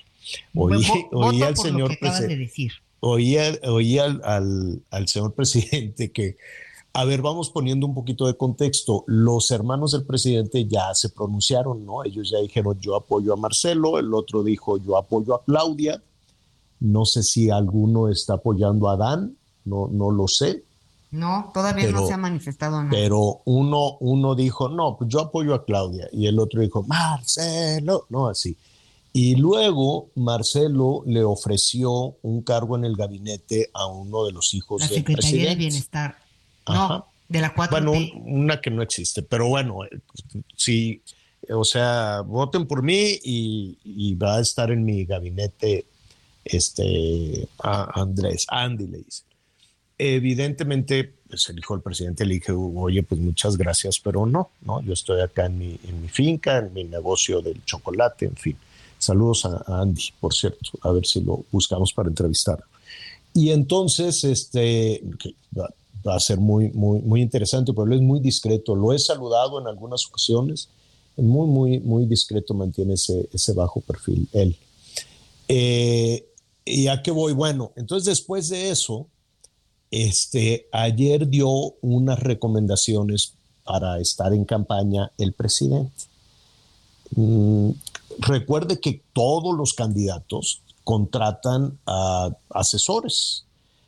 Algunos son españoles, otros son colombianos, tienen apoyo de Venezuela, otros contratan a gente de, los Estados Unidos, ¿no? Otros contratan a algunos locales. Peña Nieto había contratado a muchos también. Este, casi todos contratan. ¿Cómo se llama el español ese que se lo pelean todos? No sé si es eficaz o no, la verdad. Pero todos contratan. El presidente López Obrador en su momento tuvo también una serie de asesores que hasta la fecha continúan también ahí con él. En fin, este Peña Nieto siguió con una asesora y un asesor que eran unos publicistas que, que le hicieron ahí también todo este tema de publicidad y demás. ¿Ayuda a la publicidad? ¿Ayuda a la publicidad? No lo sé. Ayuda más bien el perfil, el carácter, la empatía que pueda tener. O sea, tú no puedes crear un candidato así nada más porque sí, por muy buenos asesores que tengas, ¿no? También depende mucho de, de, Hay que ser congruentes contigo de entrada, ¿no? Sí, eh, depende mucho del producto. Si no trae el animal es muy difícil. Pero bueno, todos contratan a la gente. Dicho eso, vamos a escuchar las recomendaciones que dio el presidente a los candidatos. Afortunadamente, mm, mis hermanos y mi hermana, los que están este, en ese asunto, eh, son gente seria, son muy responsables. Pero de todas maneras, no, no vayan a, salir algunos salameros. Ya ven que siempre hay, ¿no? Los que quieren este, quedar bien, ¿no? Eh, o ahora que están de moda los publicistas, ¿no? que no hay que hacerles caso porque esos pueden llevar a dirigentes al fracaso, esos que recomiendan, ríete, abraza, besa a este niño, ¿no? Este, monta bicicleta, quítate la camisa para que veas que está fortachón, este, muévele, muévele la panza. No sé si puedan mover la panza, pero de que la fórmula histórica es reír, ¿no? Todos están así muy sonrientes, primero van al dentista para que les pongan ahí su sonrisa. Yo no he visto a ningún candidato que, que aunque le dé flojera y al final del día le duelan la cara y lo hagan a fuerza, pero tienen que estar sonriendo. Eh, yo me imagino que Andrés Manuel durante su campaña, cuántas sonrisas de... Porque él es muy sangre ligera. Él todo el tiempo se está riendo también. A él no le cuesta trabajo. ¿no? Hay otros que sí, mm, no, nomás la mueca no les sale la, la sonrisa, pero él 18 años seguiditos de campaña besó a muchos niños, muchas niñas, abrazó a mucha gente. De hecho, este tema de los abrazos se continuó, ¿no? Muy polémico para ir a abrazar a los, a los delincuentes. Este, y, curioso que ahora les recomiende pues que no se rían y no besen y no... El de la playera saliendo de Palacio arrancó su campaña en el Zócalo, Marcelo, con su playera de sonríe, todo va a estar bien. Entonces yo creo que les ha de haber caído, ay, están diciendo ahí en Palacio que nuestro eje de la campaña, nuestro eslogan, el de sonríe, pues ya le dio ahí una, un raspón ya le dio un raspón el presidente. ¿Irán a quitar el eslogan de sonríe? ¿Quién sabe? Claudia, ¿qué eslogan eh, trae, Anita? Claudia no trae ningún eslogan, ¿eh? Ella, la verdad es que trae mensajes interesantes. Hoy está en Mexicali, Baja California. Este, y iba a traer. Pero como, como cuál, que se quede, porque tienen que ir repitiendo, quiero suponer. Pues mira, ella ha estado. mensaje, eh, ¿no? repitiendo que la continuidad la, la, importancia de la continuidad. Ah, es cierto. La transformación. Exacto. Porque pues, esta idea es una etapa de que... en donde pues los tienen que conocer de entrada supuestamente. Eh, por eso están recorriendo el país. Pero lo importante en esta etapa, según lo que dijo las reglas establecidas por el partido, pues era eso, ¿no? La este continuidad es esta, es esta idea que es, es, es, es muy, muy interesante de sembrar esta percepción de que si yo gano va a haber continuidad. Lo que no Oye, queda pero, muy claro al es final no está continuidad cumpliendo de una de qué. las instrucciones del presidente de no usen mi nombre, no me estén utilizando, No, porque al bueno, final eso es lo pero- que se está haciendo, ¿eh? O sea, Pero pues quién no se va a colgar de la figura más popular. Eh, ninguno de los aspirantes, ni de PRI, ni de PAN, ni de Verde, ni de ninguno tiene el alcance eh, y, y la, posibilidad de conectar como lo hace el presidente. Entonces, pues dicen, deja de acercarme a la sombrita, ¿no? Me, me arrimo, me arrimo un poquito a la, a la sombrita, pues claro que ayudará muchísimo eh, que, que el presidente te levante la mano. A ver, de entrada, el destape de las cuatro corcholatas en el 2021 les dio un envión, les dio un impulso enorme. Si no los si el presidente no dice estas son mis corcholatas, pues difícilmente se iban a poner de acuerdo y iban a decir, bueno, yo sí tengo aspiraciones. Era necesario que en el 2021 el presidente dijera, a ver, es fulano, fulano, mangana, oye, perengana. que de, que de las que están, Monreal fue el único no mencionado, ¿eh? Sí es cierto, pero pues él se subió, dijo, no, yo me subo. ¿Dónde anda Monreal, por cierto? En Zacatecas. Anda Ah. en Zacatecas. Va a pasar el este, fin de semana allá en su casa. Está bueno. Hoy y mañana, pues ahí va a estar, En su por lo que, el- por lo que todos estaba los- viendo, y el domingo en San Luis Potosí. Y este Adán Augusto está en ¿dónde, Miguelón? En Querétaro, si no me equivoco. Sí. Estuvo ayer en Querétaro, ah, pero hoy, hoy está en el Estado de México. Iba a tener asambleas informativas en Cuautitlán Izcalli y Marcelo Ebrard en Pachuca, Hidalgo. En Pachuca, bueno, ahí está, este, ah, sí que tiene una reunión con mujeres en, en estas etapas de campaña. Bueno, pues ahí está, ¿usted qué opina? ¿Se deben de reír, deben de tener asesores? Este, mm, le- ¿quién, bueno, para qué le pregunto con eh, quién, quién, le, quién le late? Vamos a esperarnos un, un ratito y este, pero ¿cómo, qué estaría usted esperando que le digan? eh, uno de los candidatos o candidatas, ¿no? ¿Qué, qué diría? Bueno, eh, a este, con este mensaje sí, sí le creo. Oiga, bueno, rápidamente vamos a, vamos, vamos a avanzar este, con estas altas temperaturas. Ay, Dios santo, con este tema del calor, no hay hielo. Ya se acerca el fin de semana y conseguir una bolsita de 5 kilos de hielo es una mortificación. Y no nada más va a ser conseguir la bolsita de 5 kilos. Hay ya con los cortes de la energía eléctrica, aunque digan en el centro del país que no es verdad, pero pues, a ver, estamos recibiendo llamados de nuestros amigos que dicen, sí, nos, hay cortes intermitentes en la energía eléctrica, pues también se afecta el abasto de agua, porque en muchos lugares pues el agua se tiene que, que, que bombear. Algunas presas de, de las eh, importantes, por ejemplo, hacia nuestros amigos que nos escuchan en la Ciudad de México, no, no, ha- no, se ha, no se han reventado las nubes, pues no ha llovido, las presas están en niveles muy bajos de abastecimiento, de abastecimiento de agua y la verdad es que hay una cantidad de, un número muy importante de mexicanos que con o sin lluvias tampoco han logrado tener un acceso este, a agua de manera cotidiana. Vamos a hablar de esto, en, en este, de, de qué podemos hacer ante esta situación con Salvador Villalobos. Él es el presidente del Consejo de la Comunicación. Salvador, tanto tiempo, ya no nos hemos visto. ¿Cómo estás, Salvador? Qué gusto saludarte. Mi querido Javier, qué gusto saludarte. Como dices, hace algunos ya meses que no nos vemos, pero bueno, aquí a la distancia te abrazo con mucho cariño, igual que Ana María también. Qué gusto saludarte, mi querida Ana María. Qué gusto, Salvador. Buenas tardes. Salvador, dime algo. Ya eh, eh, ya podemos visualizar el riesgo en medio de tanta discusión, las campañas, este, tan, tan, tantos eh, temas que nos pueden distraer la atención y a la hora que abrimos la llave no cae agua. Sí, definitivamente el agua, como bien dices, es un recurso indispensable para la vida de todos los mexicanos y mexicanos, ¿no? Tiene un efecto directo en el desarrollo pues, de nuestro país, en nuestras familias, en nuestra vida, ¿no?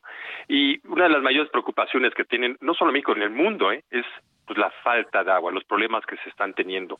Y por eso hay que cerrar filas, hay que trabajar juntos, hay que trabajar de la mano, porque el problema, Javier Ana María, es un problema multifactorial. O sea, tiene que ver, por ejemplo, con ahorita con las sequías eh, graves. Cada día las sequías son más fuertes como lo que estamos viendo ahorita en, nuestro país, ¿no? Pero también el crecimiento poblacional, la sobreexplotación del recurso, la contaminación, eh, el aumento de la demanda. Antes la, infraestructura de la ciudad estaba ideado para X porcentaje de población, Javier, y ahorita pues, somos lo doble o lo triple, ¿no? Entonces, pues es un problema multifactorial. Y otro problema también que es agrava la situación es la falta del pago al agua, ¿no? es por ello que lo que lo acabamos de lanzar, que es una buena noticia, si me permites platicarlo al auditorio que nos escucha, es una, un movimiento social importante, una campaña grande, una campaña que lo que invita es que hoy sí debemos cada una de nuestras las personas asumir un compromiso que tenemos de, de cuidar el agua, son, son Ana María nos está forma parte de esa campaña aquí Ana María muchas gracias. Y así tenemos este estos le llamamos seis aquatips ahorita no donde queremos invitar a la sociedad a que uno utilice una cubeta cuando abre la regadera para esperar el agua caliente. Dos, se baña en cinco minutos. El, promedio de la población se baña en ocho minutos, Javier, Ana María, entonces hay que buscar que la gente baje ese consumo, ¿no? En México, normalmente la gente eh, gasta un promedio de 366 litros diarios, cuando la ONU dicta que deben ser 100 litros diarios. Imagínate, casi 300 veces más. Entonces, pues tenemos que ahorrar desde que nos bañamos también. Si nos lavamos los dientes, pues usar solo un vaso para no estar desperdiciando mientras que nos cepillamos los dientes. Si vamos a usar lavadoras en nuestra casa, pues usarlas con cargas completas, ¿no? Y decir, oye, ¿por qué no reparar fugas? Este mensaje es importante que el gobierno pueda hacer un compromiso a reparar fugas, porque el 30% del agua se desperdicia en las fugas en las en el, en el trayecto, ¿no? Pero también en nuestras casas. Entonces, imagínate qué maravilloso hacer ese compromiso de que también en nuestras casas vamos a reparar el fuego. Y el, y el último tip, el sexto, es, reiteramos, el tema del agua. Déjame platicarte, Javier, Ana María, lo que sabemos, que solo el 36% de la gente paga el agua. Entonces, sin ese recurso, pues es imposible construir más ductos, seguir potabilizándola. Entonces, tenemos que pues también es hacer ese compromiso. Y sabes, muchas veces nos decían los expertos, nos decía, pues hicimos una alianza con ANEAS, la Asociación de Operadores de Agua, que muchas veces no la pagan porque es muy poquito, es un recibito chiquito, entonces, pues ¿para qué la voy a pagar? Entonces, al contrario, si pagamos ese recibito chiquito porque pues tenemos la oportunidad de que más personas puedan recibir agua también en sus casas, en sus colonias. Entonces, pues es un momento, como dice la campaña Javier Ana María, de hoy sí.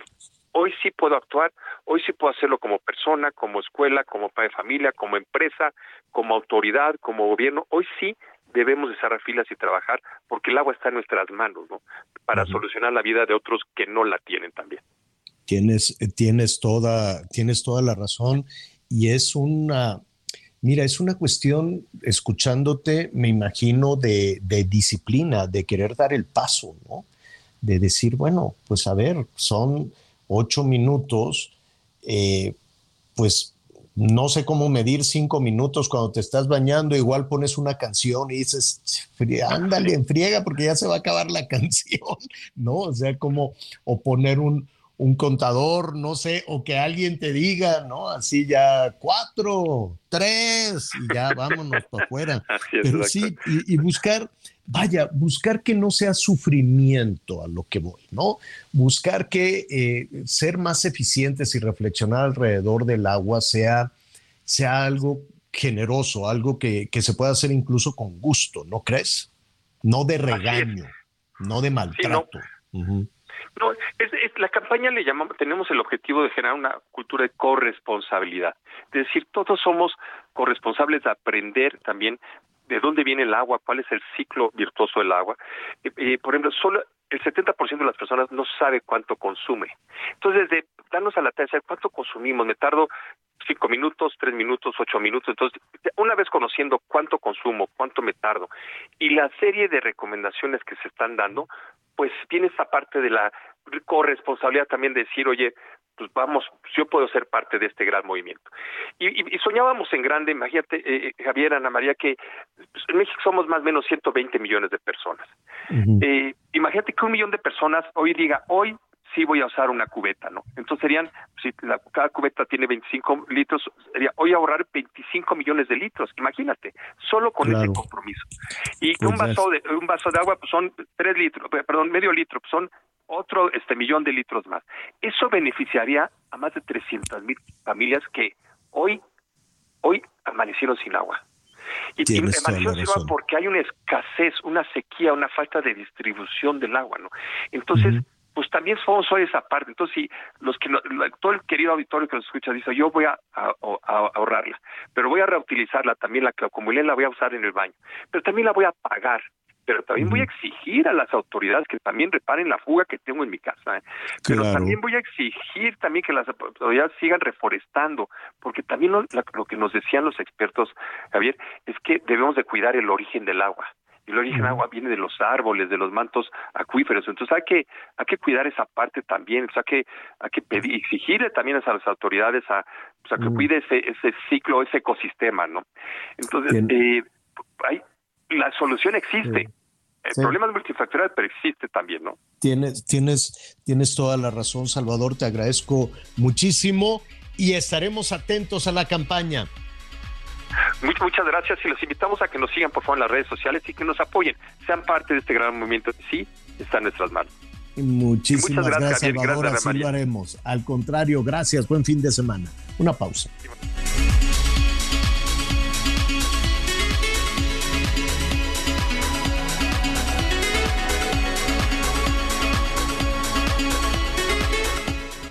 Conéctate con Ana María a través de Twitter, arroba Anita Lomelí.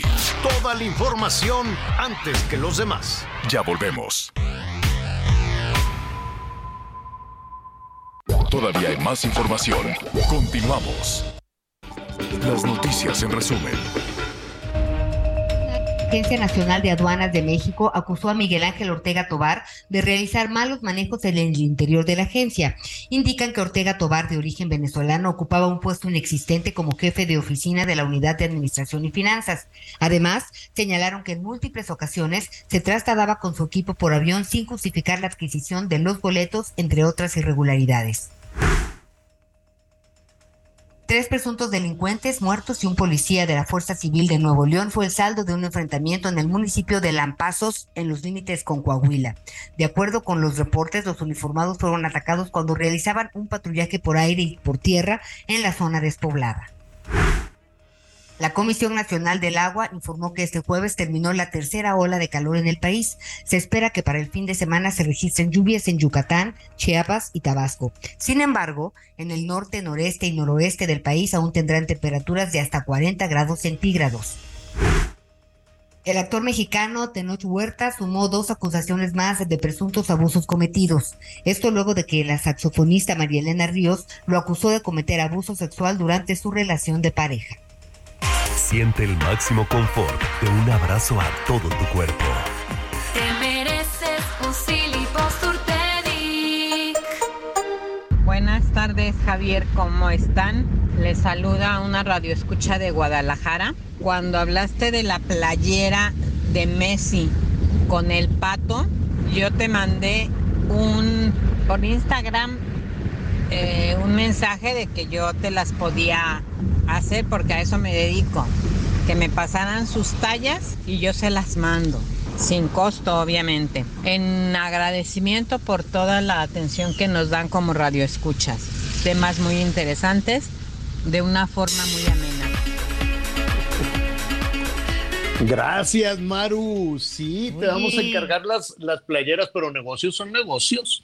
Negocio, negocio, no, sí. espérame, pero eso es piratería, señor, ¿cómo crees? No, es el estilo de la señora. Pero no, no la, señora le pone no su... la de Messi, que, que le hacemos un diseño.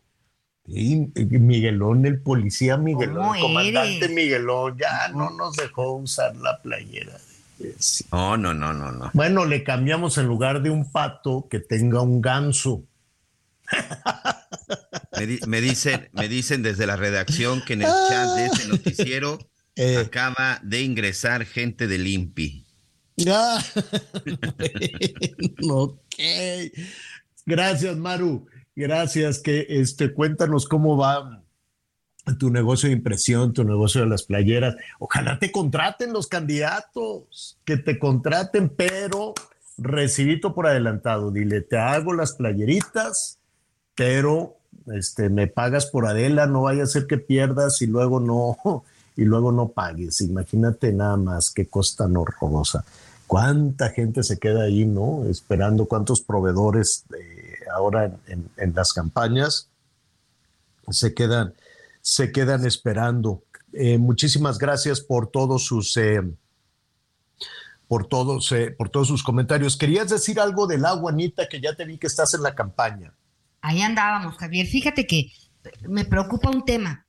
¿Cuántas campañas se han lanzado? Esta ha sido, digo, muy, muy, este, muy extensa, muy con distintos mensajes, pero desde que me acuerdo estamos cuidando el agua y no acabamos de entender ni siquiera que hay que bañarnos en, en calidad de urgencia, ¿no?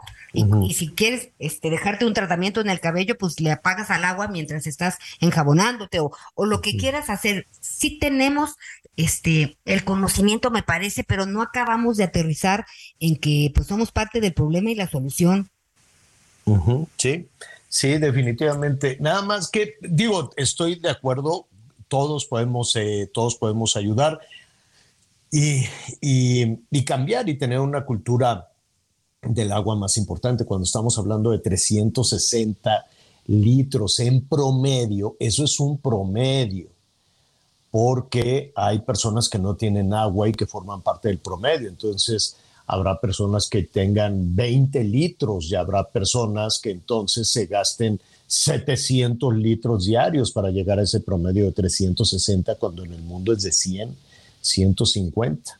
Entonces sí, sí, la parte ci- ciudadana tiene que algo muy importante. Sin embargo, el problema no está en, eh, con los ciudadanos o con el desperdicio del agua. Tenemos que contribuir, pero ahí no está el problema. El problema está en que eh, tenemos abandonado al campo, en que no le hemos metido, ningún gobierno le interesa eh, meter tecnología, meter a científicos y hacerlo más productivos con el uso más eficiente del agua. El 80% del agua se nos va precisamente en el campo. Y ahorita con estas temperaturas y que viene toda, todas estas temporadas de, de secas, pues cuando tienes el agua rodada, que le abres, abres el, el tanque para que el agua se, se avance por los campos de cultivo, pues se evapora, se seca. ¿Por qué? Porque no tenemos, no hemos desarrollado una tecnología para, para el campo. Entonces ahí se va mucho. Y en la otra parte, en donde se va también una cantidad impresionante es en la infraestructura. Como es obra que no se ve, simplemente la Ciudad de México que tiembla y tiembla y tiembla, pues imagínate cómo está por allá abajo toda, toda la distribución del agua rota. Entonces hay unas fugas enormes de agua. Sí, casi siempre toda la atención y toda la responsabilidad la dirigimos al ciudadano. Me queda claro que así lo hacemos en muchas, eh, en muchas eh, ocasiones, pero no, no es, todos tenemos que colaborar, pero no viene por ahí la parte más, la parte más severa, ¿no? Lo más, donde se va muchísimo es en el campo, porque no apoyamos, porque, lo, porque gobiernos van, gobiernos vienen y no les interesa dar el, el apoyo necesario a las y los trabajadores de, del campo. Eh, pero bueno, todos, todos tenemos que, todos tenemos que apoyar, todos tenemos que, que colaborar y, y, de alguna manera no nada más estar diciendo, oye, pues si de todas formas el agua se fuga o, no, no desarrollan infraestructura, como que ¿por qué lo voy a hacer? No, pues nosotros, no, como ciudadanos tenemos que cumplir con la parte que nos corresponde y presionar para que la parte de gobierno hagan, hagan, eh, hagan lo mismo. Bueno, al inicio del programa estábamos hablando también de, em, pues de este reporte eh, de este reporte, Miguel, respecto, estábamos hablando de los temas de los temas de salud, ¿no? De los temas de los médicos, de los temas sanitarios, pero em, mire, hay una, ¿cómo le puedo, cómo, hay, hay, una medición, no es únicamente un asunto eh, nuestro, no es únicamente una, una cuestión por, eh, algunos de nuestros amigos nos dirán, bueno, pues este, eh, ese es, solo una mera percepción. No, son mediciones, ¿no? Y una de las cuestiones preocupantes previo a la pandemia, y básicamente desde que se empezó a cuestionar temas de corrupción, temas del abasto de medicamentos, y en ese, en ese huracán se barrió incluso con el tema de las vacunas. Estuvimos hablando de la encuesta nacional de salud y nutrición que apenas se acaba de presentar y esta encuesta pone pues algo, pone alerta en uno de los puntos muy importantes para la salud de cualquier país, es la vacunación. Y no vamos bien, definitivamente no vamos bien, la cobertura de vacunación ha disminuido y eso puede tener efectos importantes en la salud de todo, de todo el país. Yo le agradezco al doctor Andrés Castañeda, él es especialista precisamente en políticas de salud pública y le agradezco que esté con nosotros. Doctor, ¿cómo estás? Buenas tardes. Hola Javier, ¿cómo estás? Buenas tardes, buenas tardes al auditorio. ¿Qué fue lo que pasó? ¿Por qué dejamos de aplicar vacunas? Eh, pues mira, hemos, hemos dado seguimiento justo al, tema de la cobertura de vacunación em, desde varias fuentes, ¿no? Primero, desde lo que dice la Secretaría de Salud a través de las dosis que aplica, y por otro lado ahora con esta nueva nueva versión de la ENSANUT 2022 donde a través de la encuesta revisan las cartillas de las personas en el lugar y un poco así identifican qué vacunas se tienen y qué vacunas no. Y lo que vemos es, como decías, con preocupación, es que desde 2019 se empezaron a caer las coberturas. En 2020, digamos, llegamos a tocar fondo junto con 2021 y lo que esperaríamos es que estuviéramos recuperando para el 2022 esas eh, personas que no logramos vacunar por la pandemia. Pero lo cierto es que la pandemia, si bien sí influyó de manera importante en la baja cobertura, también hubo un problema en la adquisición y la distribución de los medicamentos en general, entre ellos la vacunación. Y lo que nos parece muy preocupante de los resultados del Salud, que es una un mecanismo muy directo, ¿no? Directamente observar las cartillas de las niñas, de los niños, eh, pues es, eh, ahora sí que no miente, ¿no? Así es. Así es. Pero dime algo, México es un productor de vacunas y era comprador o es comprador de vacunas. Eh, ¿Qué, fue, qué, ¿Dónde está el origen de toda esta situación? ¿Hubo una decisión deliberada de utilizar el dinero eh, en otra cosa o en otros medicamentos? ¿O una decisión deliberada de dejar de producir vacunas? ¿O el mundo dejó de producir vacunas? ¿Qué, pasó? Mira, aquí depende de, qué vacunas, ¿no? Eh, pero cierto es que, que, a ver, México ya no es un país productor de vacunas, lo fuimos en alguna época, eh, pero pues nos fue, nos fue ganando la tecnología, nos quedamos atrás y ahora somos un país portador de vacunas, eh, un mm. país importante, tenemos una población grandota y, tenemos una capacidad de negociación, no necesariamente es, es, algo malo que, que, compramos las vacunas, podríamos no, no, a producir y a mejorar. Y, y por el monto lo puedes negociar y lo puedes solicitar, se tiene que solicitar, quiero suponer, con mucha anticipación, la fila, la fila de compradores ha de ser enorme.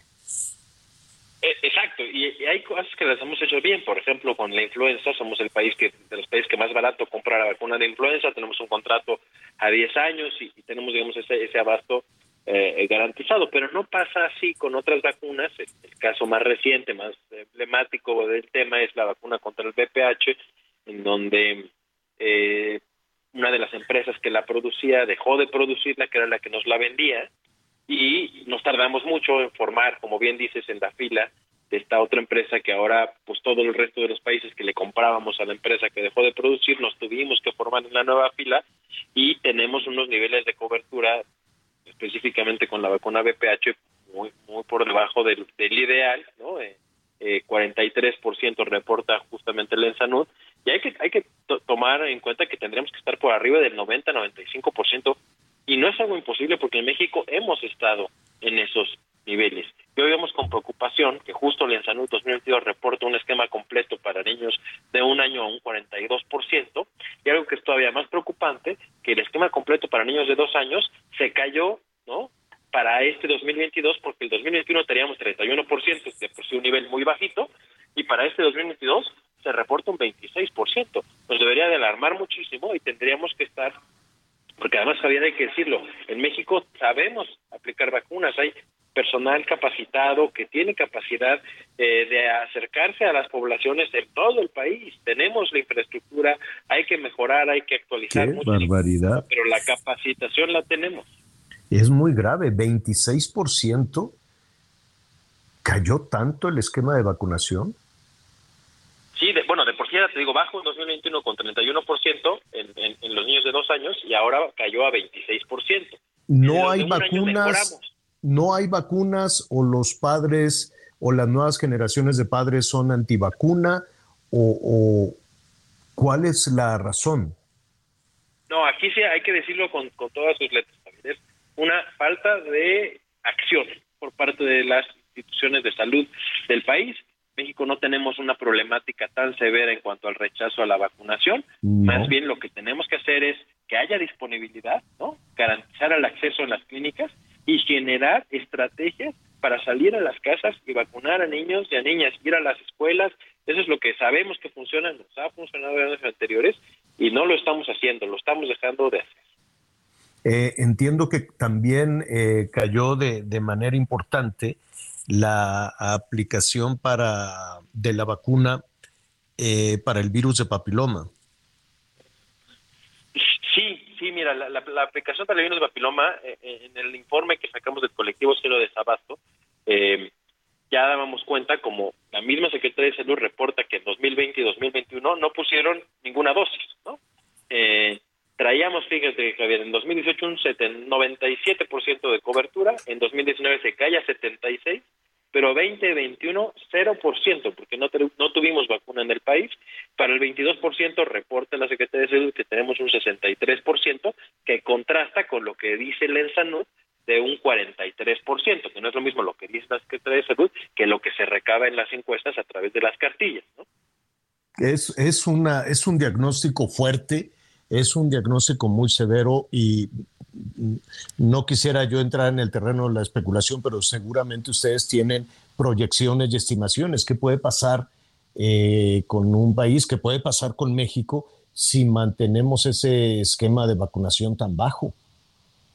No, y ya nos pasó, ya nos pasó, Javier. Recordarán ustedes en el 2020 el brote de sarampión que hubo en el país después de años y no es sorpresa porque en el 2019 pasamos de una cobertura en el 18 de 97%, por ejemplo, de la SRP, sarampión, rubiola y paratitis de 97% a un 2019 con un 73%, pues tampoco es tan sorprendente que haya de pronto brotes de sarampión, eh, eso preocupa y más que ahora en la en la en Sanud, una vez más la SRP comparando 2021 contra 2022 pasamos de un 72% que tampoco es bueno pero ahora estamos en un 61% de sarampión, rubella y paratitis. Entonces, a ver, estas son cosas que ya sabemos, las consecuencias están, los virus están circulando y si las personas no están protegidas, un número suficiente para, para digamos, cuidarnos entre todos y entre todas, pues corremos el riesgo de que personas enfermen de estas patologías y sobre todo lo que más nos preocupa son las personas que tienen alguna una enfermedad que tiene baja las defensas y que esto puede derivar en consecuencias fatales.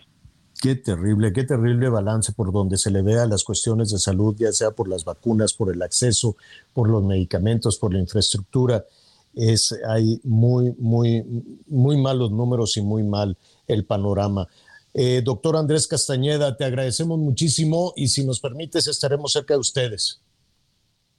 Seguro que sí, estamos a la orden y bueno, Javier, igual invitar a tu audiencia que si no le surten su vacuna o se las niegan, ayúdenos a reportar en cerodesabasto.org. cerodesabasto.org. Muchísimas gracias, buen fin de semana, doctor. Ah, igualmente, hasta luego. Gracias, qué, qué asunto, qué, qué serio. Y sí, hay que insistir y hay que buscar, hay que buscar. Mira que se caiga el veintitantos por ciento de aplicación. El esquema de vacunación es muy serio, muy preocupante. Y dos años sin la aplicación de la vacuna para las niñas, para los adolescentes, el virus de papiloma. Eh, tenemos unos minutitos antes de despedirnos. Miguelón, ¿cómo vamos? Así es, señor. Muchas gracias a todos nuestros amigos por sus mensajes. Este, pues muchas reacciones. Me gusta la forma en la que están participando todos nuestros amigos. Aquí tenemos, por ejemplo, desde la zona de Zacatlán, escuchando tu programa, tienes razón. Todos debemos colaborar para no desperdiciar agua. Saludos de Betty. Armando Zaragoza, Gracias, estenógrafo. Desde hace 47 años, desde 1992, estoy trabajando de manera independiente eh, saludos a todo el equipo que hace posible estas dos horas de tan ameno programa. Muchas gracias, don Armando. Gracias, Querido Javier. La corcholata que quiera ganar deberá aprovechar toda la infraestructura de comunicación que hoy existe, comenzando por alimentar todos los días, una vez comenzada la contienda formal, sus páginas oficiales con las versiones de su discurso y entrevistas. ¿No te parece? Muchas gracias a este, saludos Anita y al incansable Miguelo. Muchas gracias. Muchas gracias en verdad por todos sus comentarios.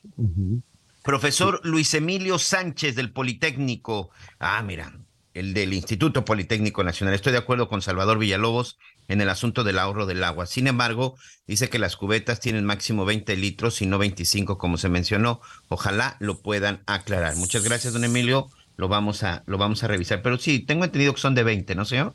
Sí, sí, sí, sí. Y uno no le... Y, es... Eh, hasta ahorita que lo dices, pero no, uno no se pone a, no te tienes a pensar, ¿no? Que ahí van 20 litros. Tú dices, ah, pues una cubeta, lleno la cubeta como quiera. No, ahí se fueron 20 litros. Qué barbaridad. ¿Qué más, Miguelón? Así es. Saludos desde Hermosillo, gente de tu tierra. Saludos a todos en cabina. Curioso, acá en Hermosillo siempre hace mucho calor, pero nunca sufrimos del desabasto de hielo. Nos saluda Samuel. Eso, Qué bueno, ni de desabasto de hielo. Y sabes qué, eh, hay, hay una diferencia. Si tú compras una cerveza, pides una cerveza helada, está helada en el norte, o sea, en Sonora, Sinaloa, Baja California, Nuevo León, es helada. Yo no sé por qué la cerveza no está tan helada en la Ciudad de México. La ponen en estos refrigeradores así medio, medio, medio, ¿no? Y este no no es el, concepto de cerveza helada no no opera en la Ciudad de México. ¿por qué? no lo sé. Como que no le suben no sé pero así que esté heladona escarchadita ahora con estos calorones no no no opera por aquí. Aquí por eso le andan le tienen que andar poniendo hielo y salsas y limones y cosas. Tantas cosas que le ponen de pronto. pues sí porque no está helada Oye, Alberto Gallegos desde Oaxaca, muchas gracias. Dice, bueno, además de Claudia Sheinbaum, dice, ¿qué pasó? están dejando de lado el tema de la otra mujer que buscaba ser la defensora. Es el caso de Jade Polepsky, que por cierto ya presentó una denuncia de amparo, ¿eh? Porque le negaron el registro a Jade Polepsky. Mario Delgado le dijo no.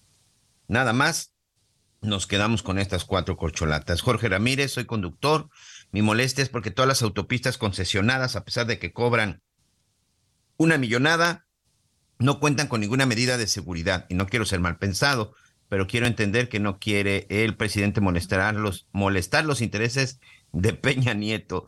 Explico por qué no hace nada al respecto, ya que todas estas autopistas suben las tarifas como se les antoja. Pati Correa, a sus órdenes, de aquí de la Ciudad de México. Muy buen, muy buen fin de semana también para ustedes. Lo sigo desde hace desde hace muchos años en Azteca y también nos dice Pati Correa, me parece eh, repugnante de terror que alguien diga que va a haber continuidad. Es una amenaza de verdad queremos seguir como hasta ahora que se han dedicado. Muy bien, muchas gracias, doña Patti, muchas ah. gracias a doña Patti Correa. Qué, qué, barbaridad. Oigan, pues ya casi nos vamos. Este, cervecita, un callito de hacha, aunque con el calor, oh, mucho cuidado con, con, el, eh, con las comidas, con la comida cruda, hay que mejor cocinadita, ¿verdad? Mejor, este, un coctelito de camarón. Con, ah, no, pero tú eres alérgico al camarón. Qué necedad contigo, Miguelón. Qué necedad, qué bárbaro. Tú, Anita, ¿qué vas a querer? Ay, ¿sabes qué? Yo creo que un salpicón. Ah, bueno, está bien. Fresquito. Un salpicón. Salpicón de jaiba. no, bueno. Sí, muy bien. Oiga, eh, nada, pues que están reunidos, rápido les digo, los líderes del PRI, el PAN y el PRD pues yo no sé, que están reunidos, que porque ya por fin van a poner las reglas. que van a poner las reglas para definir a su candidato a la presidencia de la República. Hoy que es, hoy es viernes, pues que van a estar reunidos, ahorita están trabajando en eso, igual y lo sacan antes de, lunes y ya, para que se arranquen también el, el lunes, ahora, sean de Morena, del PRI, del PAN, de lo que sea, por piedad que sean entretenidos. A ver, en estas dos semanas de campaña, ¿cuándo arrancaron de campaña los de Morena, Anita, Miguel? El lunes 19. Eh, arrancaron el lunes, o sea... Hace dos años. dos semanas. Hace, dos, años. bueno, yo creo que en esta etapa. Pero ya en esta etapa, ¿se han quedado con algo? Así, algo tronante que digan, ah, mira, acaba de decir, ¿no? que, que, que va a luchar contra no sé qué o que va a meter a la cárcel a quién sabe quién, todavía no llegan a, esos niveles. O sea, han estado recorriendo bajo el rayo del sol y no hay ninguna idea, ¿eh? No hay ninguna idea que la gente que compre o se quede. Bueno, de eso vamos a estar hablando. Aquí ya está el fin de semana. Muchísimas gracias, Anita Lomelín. Feliz fin de semana, cuídense. Gracias. Gracias, Miguel Aquino. Buen fin de semana. Gracias a usted que nos acompañó y lo invito a que esté con nosotros a las diez y media en Hechos Azteca 1. Siga con nosotros en el Heraldo Radio.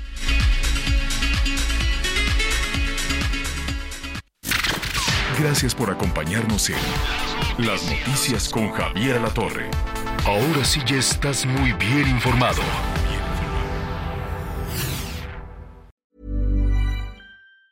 Even on a budget. Quality is non-negotiable. That's why Quince is the place to score high-end essentials at 50 to 80% less than similar brands. Get your hands on buttery soft cashmere sweaters from just 60 bucks, Italian leather jackets, and so much more. And the best part about Quince, they exclusively partner with factories committed to safe, ethical, and responsible manufacturing. Elevate your style without the elevated price tag with Quince. Go to quince.com slash upgrade for free shipping and 365-day returns.